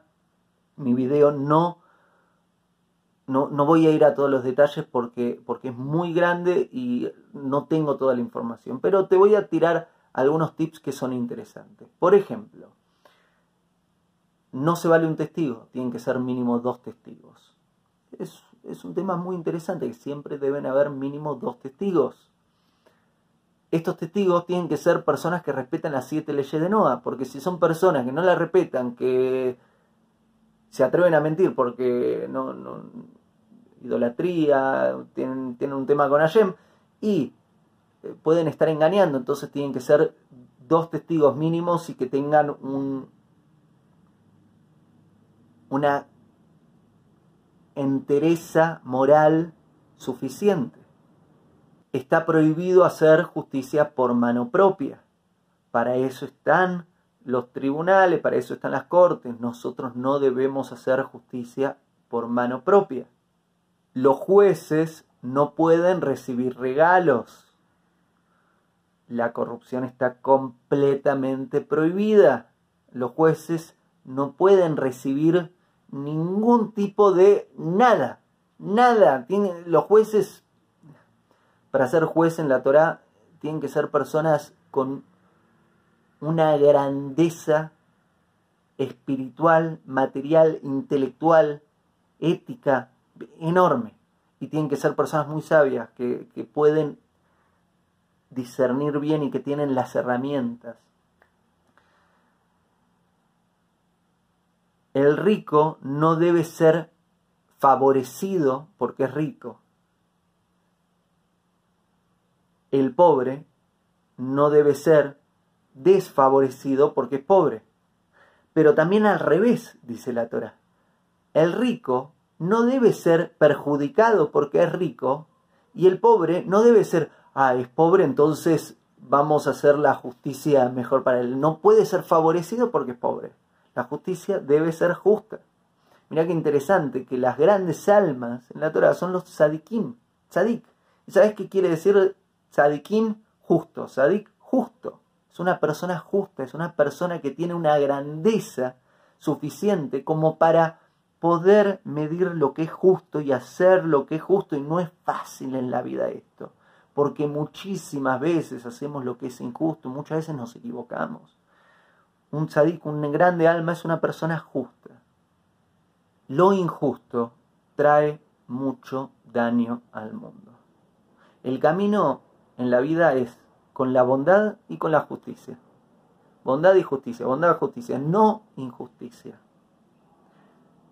Siempre debemos favorecer a la justicia y siempre debemos colocar el pan sobre la sal y no la sal sobre el pan, que quiere decir la bondad sobre la justicia y no la justicia sobre la bondad, que quiere decir que la bondad siempre debe tener prioridad incluso cuando hacemos justicia, incluso cuando estamos en el proceso de justicia, persiguiendo la justicia, el corazón debe favorecer y la mente deben favorecer que lo que estamos haciendo sea para lograr lo que es bueno. Porque la justicia incluso es considerado una bondad más alta que la bondad. ¿Por qué? Porque la bondad es directamente le doy al otro más de lo que se merece. Y en la justicia no, le voy a dar justo lo que se merece. Pero la justicia debe ser hecha de forma tal que no es para castigar por el hecho de castigar, sino que es para ayudar a que el otro se transforme y se convierta en alguien bueno. Para eso es la justicia. Un padre no castiga a sus hijos para torturarlos. No, ahora te voy a castigar. Eso, eso, no es un padre. Un padre es bondadoso y una madre son bondadosos con sus hijos y muchísimas veces son disciplinados y severos con sus hijos. Van por la justicia, pero no van con el castigo y la justicia para torturarlos, sino que lo hacen porque quieren corregir a sus hijos para que estén mejor. Lo hacen profundamente por bondad, porque saben que lo que quieren es lo mejor para sus hijos.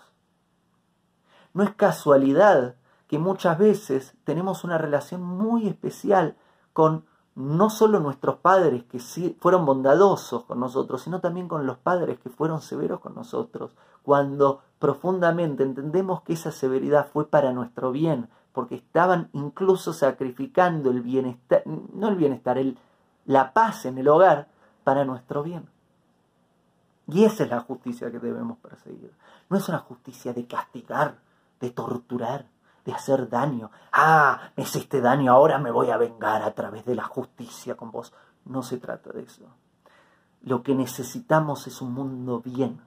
Lo que necesitamos es un ser humano bien. Y muchas veces cuesta. Y muchas veces la persona aprende por las buenas y muchas veces la persona aprende por las malas, que es una forma también de decirlo, no es mala. Muchas veces aprende a través de los actos de bondad y otras veces aprende a través de los actos de severidad, a través de la justicia.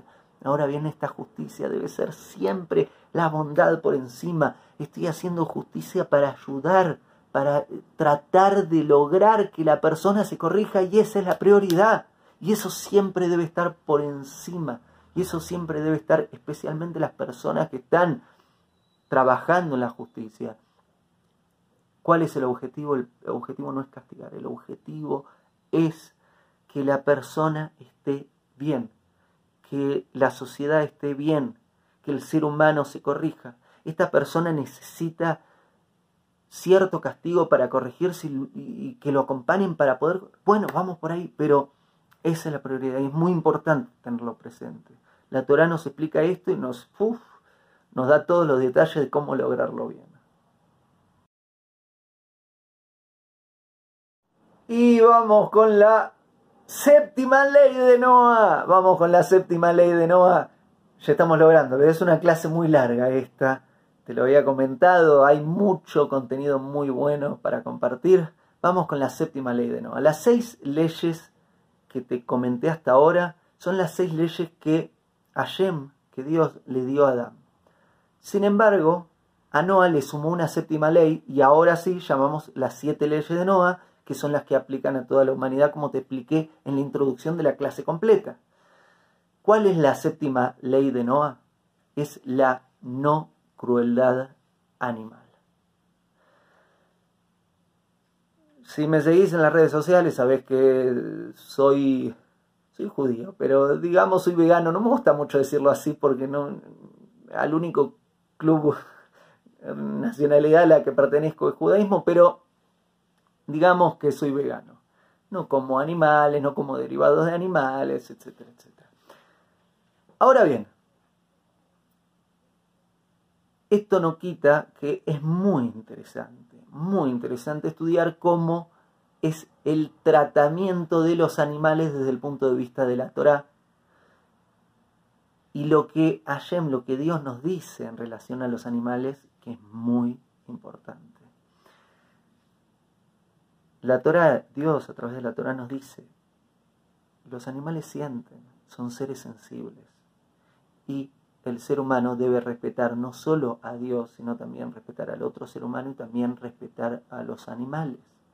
Está prohibido ser cruel con los animales. No debemos herir a los animales, no debemos hacerle bullying a los animales, no debemos molestar a los animales a partir de esta ley se deriva, como viste en todas las otras leyes, muchos detalles. Así que vamos a revisar varios de estos detalles juntos. El ser humano no tenía permitido comer animales desde el inicio de la creación hasta Noah. ¿Qué quiere decir Adán, Java, Caín, Abel, Set, todos sus descendientes, todos ellos no comían animales.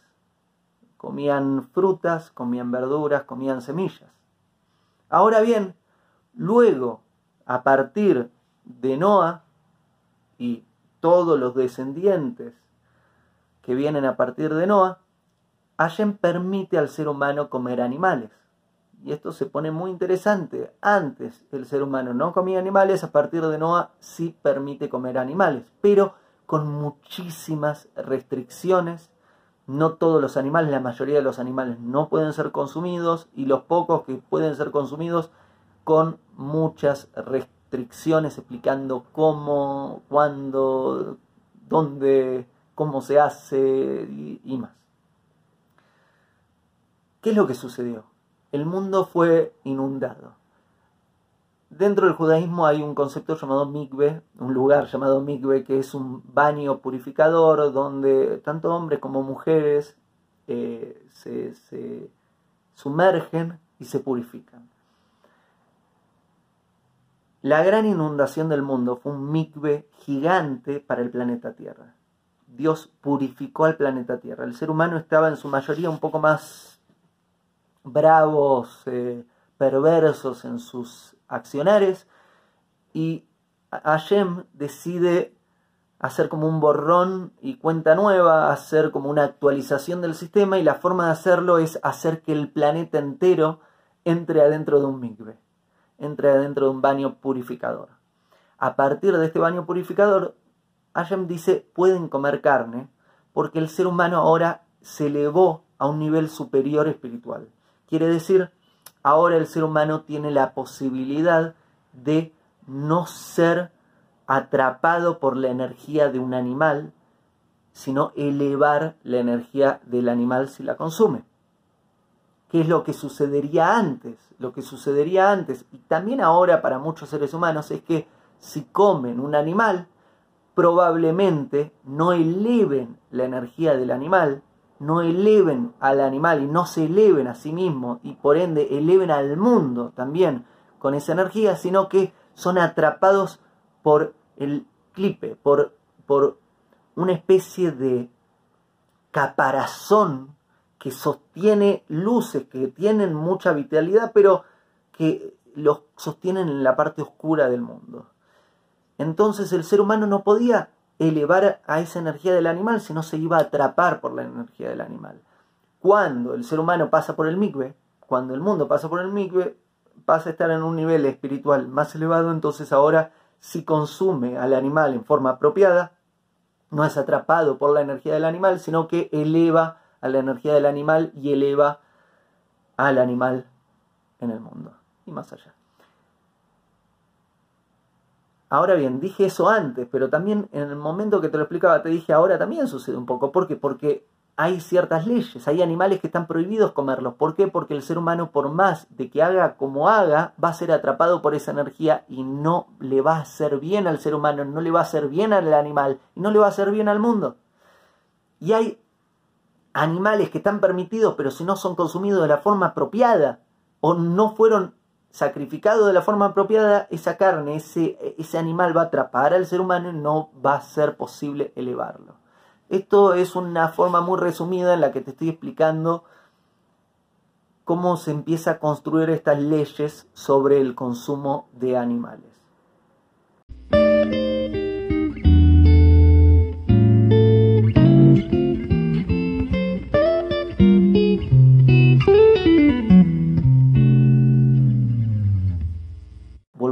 Yo no consumo animales y, no, desde chiquito, es, parte ahí de mi historia, algún día te la contaré, pero he tenido un rechazo muy fuerte a, la carne, no, me gustaba, no me gusta. Sin embargo, me parece que es importante entender cómo funciona la relación con los animales desde el punto de vista de la Torah y me parece importante compartírtelo. La Torah prohíbe que el ser humano mate a animales por deporte. Está prohibido matar a animales por deporte. Está prohibido torturar a animales, obviamente, pero vale la pena decirlo. La Torah nos dice que debemos auxiliar a un animal caído. ¿Qué quiere decir? Si vemos a un animal que está sufriendo, debemos auxiliarlo, nos lo dice la Torah incluso si es un animal que pertenece a nuestro enemigo. Si nuestro enemigo tiene un animal caído, ¿debo ir a ayudar al animal de mi enemigo? También nos explica la Torah. La Torah nos prohíbe castrar a los animales, nos prohíbe interferir con su progenie. La Torah, como te lo había comentado, nos prohíbe también hacerle bullying a un animal, molestar a un animal. Los animales deben ser respetados, son seres sensibles y merecen nuestro respeto y cuidado.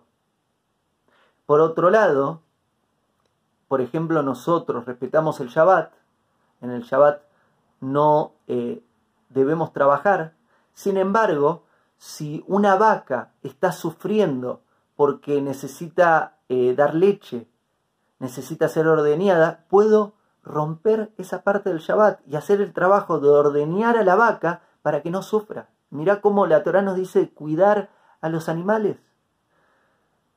Por otro lado, si voy a comer, no puedo comer antes de alimentar a mi animal si es que tengo un animal, si tengo un animal doméstico o tengo otro tipo de animales. Antes de yo comer, la Torah me dice, debo alimentar a ese animal. Sumando al Shabbat en Shabbat no solo nosotros debemos descansar el pueblo judío, sino que también le debemos dar descanso a nuestros animales, si se usan animales para, para el trabajo. Y luego vamos a más detalle. Por ejemplo, si para los que comen huevos, si la persona va a, tomar un huevo, no puede tomar un huevo del nido si está la madre presente. Primero la madre no debe estar presente para tomar el huevo del nido. Cosa que me parece muy interesante como la Torá, incluso para los que comen carne, les explica, debes cuidar la sensibilidad de los animales y nunca permitir que sufran los animales. Y ahora vamos a esta parte, vamos a la parte de la de consumir animales, de cómo se consume animales para los que consumen animales. La Torah lo que dice es que hay muchos animales que están prohibidos, eh, muchas aves que están prohibidas, la mayoría de los pescados están prohibidos, la mayoría de los eh, animales de mar, eh, de mar, están prohibidos, los que están permitidos son animales que, peces que tengan escamas y que tengan columna vertebral, son, son unos específicos a niveles de de mamíferos, muchos, la mayoría también están prohibidos, por ejemplo, vamos a dar un ejemplo, la vaca está permitida, sin embargo, la vaca no puede sufrir, porque si sufre, eh, no está, digamos, no puede sufrir, está, está prohibido hacer sufrir a un animal. Si sufrió, no podés consumirla y incluso si vos no fuiste la persona que le hizo sufrir y otra persona le hizo sufrir y la mató, la sacrificó, no está bien que consumas ese animal el animal no pudo haber sufrido. Eh, en la parte del sacrificio se debe minimizar al máximo su sufrimiento, por eso eh, el sacrificio kosher, kosher eh, tiene que ver con leyes de kashrut, con formas de, de, lo que podemos comer y lo que está prohibido, la forma del sacrificio del animal es de una forma específica para que no sufra y para que muera en el instante y que toda la sangre salga del, cuerpo. Me cuesta mucho explicar esto porque realmente no, no va conmigo, pero me parece que es bueno compartírtelo incluso si sos una persona que come carne, que si comes carne, te pediría que comas solo carne kosher, nunca un animal no kosher, nunca comas eh, una carne que no sea kosher, porque es... Eh, esto, esto es para los judíos también, debo explicarlo. Porque el animal no debe sufrir. ¿Y ¿Por qué digo que esto también es para los judíos? Porque los digamos, cada ser humano tiene distintas cualidades espirituales, no todos los seres humanos somos iguales espiritualmente. Por más de que somos iguales, somos todos hijos de Dios. Y somos todos eh, descendientes de Noah, eso es cierto. Eh, luego hay distintas naciones, hay distintas razas, hay distintas culturas, hay distintas religiones y hay distintos atributos espirituales. Yo lo que te estoy compartiendo, las siete leyes no aplica para todos, pero por otro lado, las leyes de Kashrut, que, tienen que ver con la carne kosher, corresponden a los judíos, como el Shabbat corresponde a los judíos. Hay actividades que corresponden a los atributos espirituales de judíos y actividades que no corresponden a, a los atributos espirituales de los judíos. Y lo mismo al revés. Hay actividades que corresponden a atributos espirituales de otras personas, de otras naciones y de otras religiones. Y hay atributos espirituales que no corresponden a esas personas o que no les cambian. ¿Qué quiere decir? Vamos a un ejemplo práctico. Que el judío respete Shabbat tiene un impacto inmenso en la vida del judío. Que una persona no judía respete Shabbat no le cambia absolutamente nada. No hay, no hay, no hay espiritualmente un cambio ahí. No hay algo que se genere. ¿Por qué? Porque el Shabbat justo fue uno, una de las leyes que Hashem, que Dios, le dio al pueblo judío, entonces es, es para el pueblo judío. Y este detalle me parece importante compartírtelo porque te estoy hablando leyes de kashrut, que tiene que ver con leyes de el tratamiento del animal para los que consumen carne, pero esas son eh, para, los judíos. Lo que sí me parece que es para todos, eh, y es para todos, no, no es que me parezca a mí, sino que es una de las siete leyes de Noah, es la no crueldad animal que no corresponde que un animal sufra. Sigamos con más detalles interesantes. Por ejemplo, para los que comen carne, en las leyes del kashrut, está prohibido mezclar lácteos con carne. ¿Por qué está prohibido mezclar lácteos con carne? Porque la madre y el hijo no son cocinados juntos. Es cruel. El lácteo representa la leche, que representa la lactancia, que representa al hijo. La hamburguesa con queso eh, eh, es, ah, no está bien. ¿Por qué no está bien? Porque está representando a la mamá y a su hijo, y te está comiendo a la mamá y al hijo juntos. Eh, hay muchos detalles, hay muchos detalles, son muy apasionantes y, y es recomendable estudiarlos a todos los que les apasiona está bueno. En la Torah hay varias historias de animales siendo bondadosos con los seres humanos. No solo la Torah nos dice que debemos cuidar la sensibilidad y respetar a los animales, sino que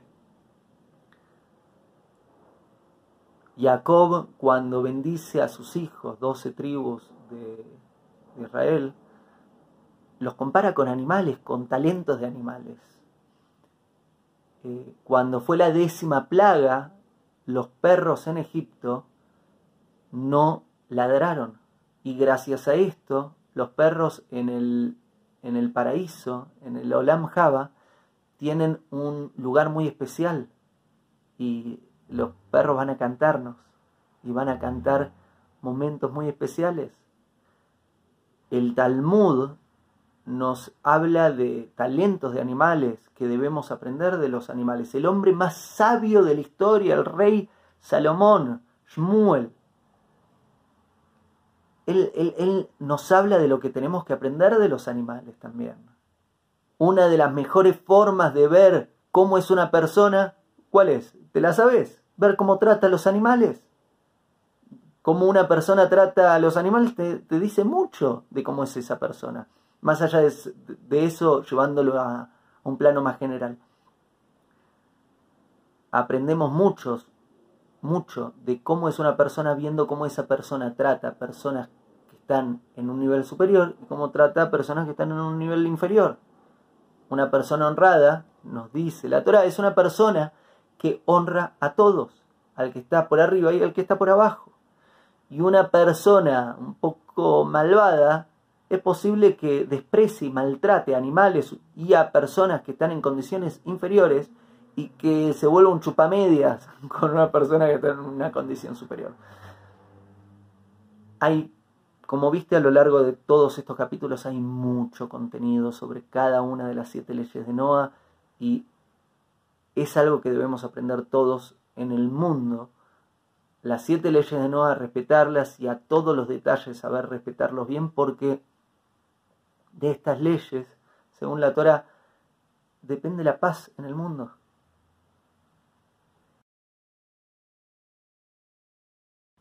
¿Cuáles son los beneficios de respetar las siete leyes de Noah? Maimónides nos enseña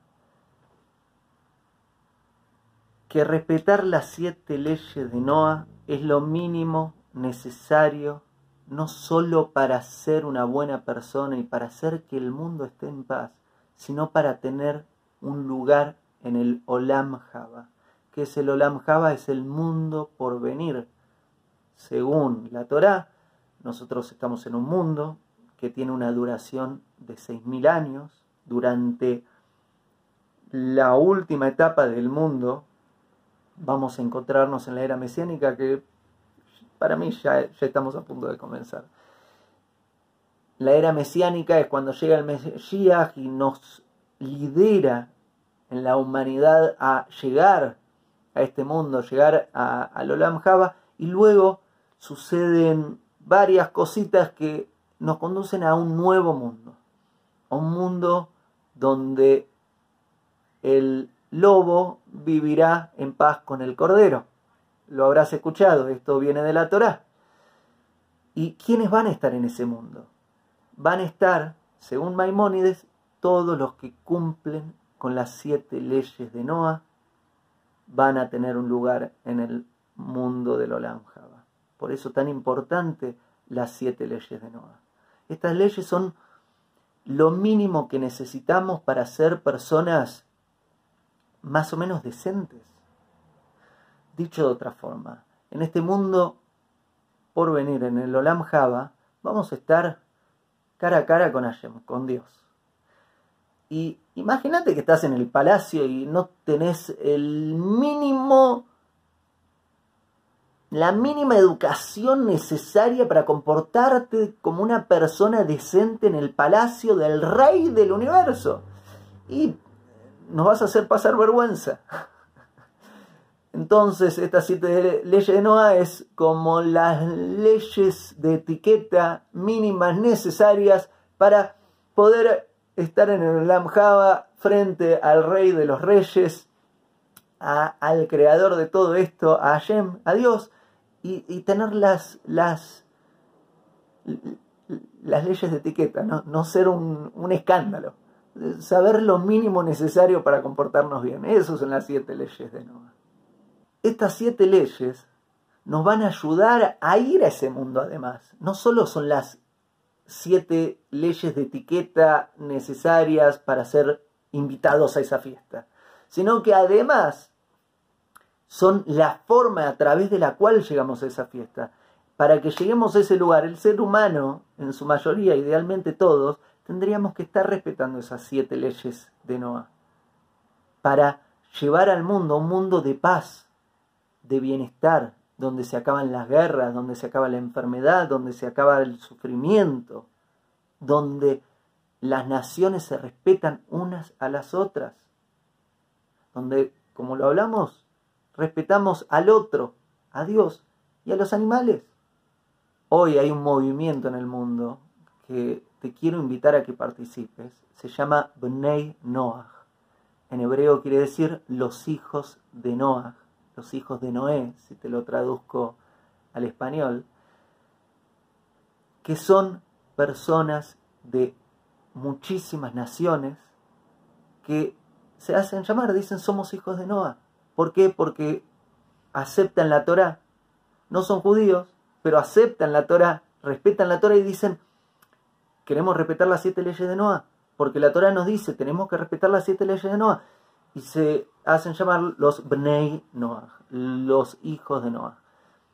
Me parece súper interesante, súper interesante. Eh, grupos que trabajen sobre estas siete leyes para estudiarlas, aprenderlas, profundizar, compartir, ayudarse unos a los otros a aprender y a hacer y a respetar las siete leyes de Noah.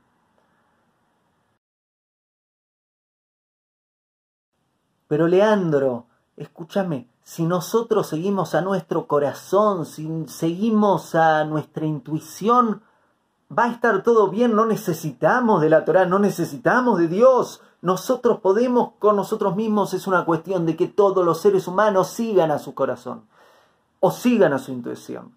Bueno, ahí va la respuesta, no. Lo siento decirte que no, perdón, te lo tendría que decir de una forma más dulce. Vamos con una explicación. La intuición no siempre está en lo cierto. Dependés de los estímulos internos y externos, de todo lo que hay guardado a nivel de tu subconsciente, todas las memorias que tenés guardadas. Y a menos de que te hayas criado con una familia iluminada, en un pueblo iluminado, en un mundo iluminado, en un tiempo iluminado, que no conozco a nadie, porque no existe ese mundo en este mundo por ahora, lo más probable es que hayan entrado ideas que no son del todo saludables a tu mente.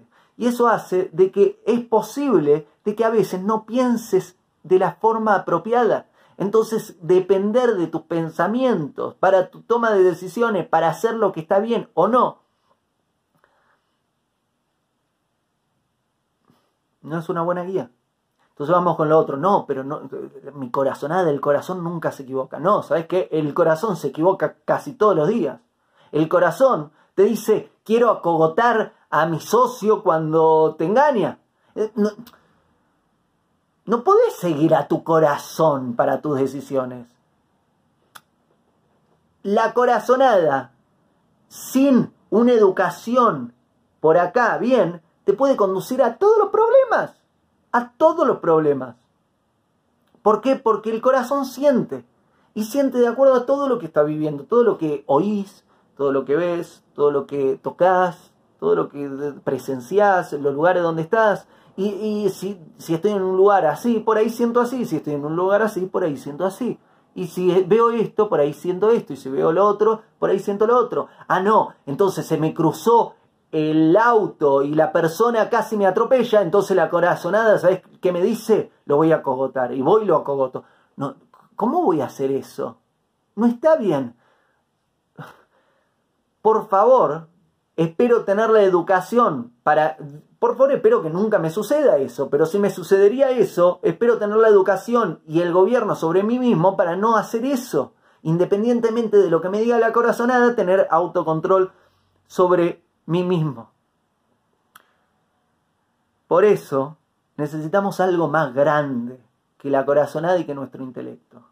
Necesitamos algo que no depende de nuestra agenda, que no depende de nuestra educación, que no depende de nuestro estado de ánimo, que no depende del mundo, que está por encima del mundo. ¿Y sabes quién está por encima del mundo? Dios. Esta serie de principios, estas siete leyes las da Hashem, las da Dios a través de la Torá, se la da al mundo entero y te dice estas leyes son lo que necesitamos para que el mundo esté por el buen camino yendo hacia lo que es bueno. Bnei Noah. Si te interesa, te recomiendo investigar mucho más. Este video, por más de que es posible que hayas aprendido mucho, e, es, una puntita del iceberg. Es inmenso todo lo que se puede aprender a partir de estas siete leyes de Noah. Y si te interesa, te sugiero que vayas a donde están las fuentes, investigues más, estudies más, profundices más hay mucho contenido muy bueno y que te ayude a refinarte, a convertirte en una gran persona y que seas una gran persona no porque crees que sos una gran persona o porque sentís que sos una gran persona, sino porque realmente te educás y pones en práctica todo esto y te entrenás y sé que es difícil, fallamos todos los días y es durísimo, pero de a poquito, un pasito a la vez, vamos mejorando. Leandro, ¿y si cometí alguna de todas estas faltas? Si me equivoqué y cometí esta de ley de Noah y esta otra fallé y esto y... Bueno, para eso está el proceso de corregirnos, es un proceso que llamamos Teshuvah, un proceso a través del cual podemos corregirnos, da para un video enorme, nuevo y este video creo que ya está bastante largo, así que lo voy a dejar para un próximo video, si te parece bien. En un próximo video no sé si será el próximo, pero en uno de los próximos videos de esta serie de videos sobre la Torah hablaré sobre cómo corregirnos cuando cometimos alguna falta, es posible, es probable. Eh, tratemos de minimizarlas y tratemos de corregirlo, voy a explicar cómo. Ahí va. Estas son las siete leyes de Noah. No idolatría, no maldecir a Hashem no matar, no robar, no adulterio, establecer tribunales, cortes, justicia, respetarlo, no crueldad animal. Espero que esta clase te haya sido útil, te sirva. Si querés saber más, suscríbete a mi canal de YouTube. Por acá debe estar el botón que dice suscribirse. Vas a ir recibiendo los videos que subo. Hay muchos videos. Creo que hay varios centenares de videos en mi canal de YouTube con fragmentos chiquititos sobre la Torá de lo que voy aprendiendo donde comparto. Hace algunas semanas comencé la serie de videos de clases de Torá, que ahora no son videos cortitos, son clases completas, mucho más largas, en donde la primera clase fue sobre qué es la Torá, segunda, qué es la Cábala, tercera, por qué los judíos no creen en Jesús, cuarta, las siete leyes de Noah, y seguiremos todos los miércoles subiendo una nueva clase. Más contenido, están mis libros. En Amazon se encuentran mis libros. Escribí cinco libros. Eh, te, invito a leerlos, te invito a investigarlos. Eh, habrá nuevos libros que llegarán. Por otro lado, te invito a Audible, audible.com todavía no está... Ah, no, ahora hay tres libros, audiolibros míos. Pronto va a haber una serie muy grande de clases online que son básicamente las conferencias que estuve dando estos años en vivo, las grabamos las pusimos en formato de audiolibro, vas a poder encontrarlas ahí, así que si no estuviste en una de las conferencias o si estás en un país donde no estoy visitando, podés eh, adquirirlo y mientras manejas el auto salís a correr o mientras cocinás o mientras podés escucharme ahí en los headphones, en los auriculares, con bastante más contenido. No dejes de dejarme comentarios aquí debajo del video, poné tus preguntas, me interesa mucho saber tus preguntas para saber de qué tema voy a hacer la próxima clase. Eh, ¿Qué es lo que más te interesa? Sobre la Torah y sobre otros temas donde pueda ayudarte, voy a tratar de hacer mi esfuerzo para ayudarte y servirte. Si este video crees que le puede servir a alguien más, compartilo, compartilo me ayudas a mí a compartir este video, al compartirlo lo ven más personas y ayudas a esa persona también, multiplicando las bendiciones. Es un muy buen camino. Y por último, lo más importante, gracias. Gracias por acompañarme, gracias por confiar en mí y hasta el próximo video. Hago esta rápida pausa comercial para agradecerte por oír mi podcast y pedirte que si te gusta lo recomiendes. Si te gustaría adquirir alguno de mis libros, podés encontrarlos en su formato físico y digital en Amazon y en su formato audio en Audible. Gracias y que continúes disfrutando del contenido que tengo para vos.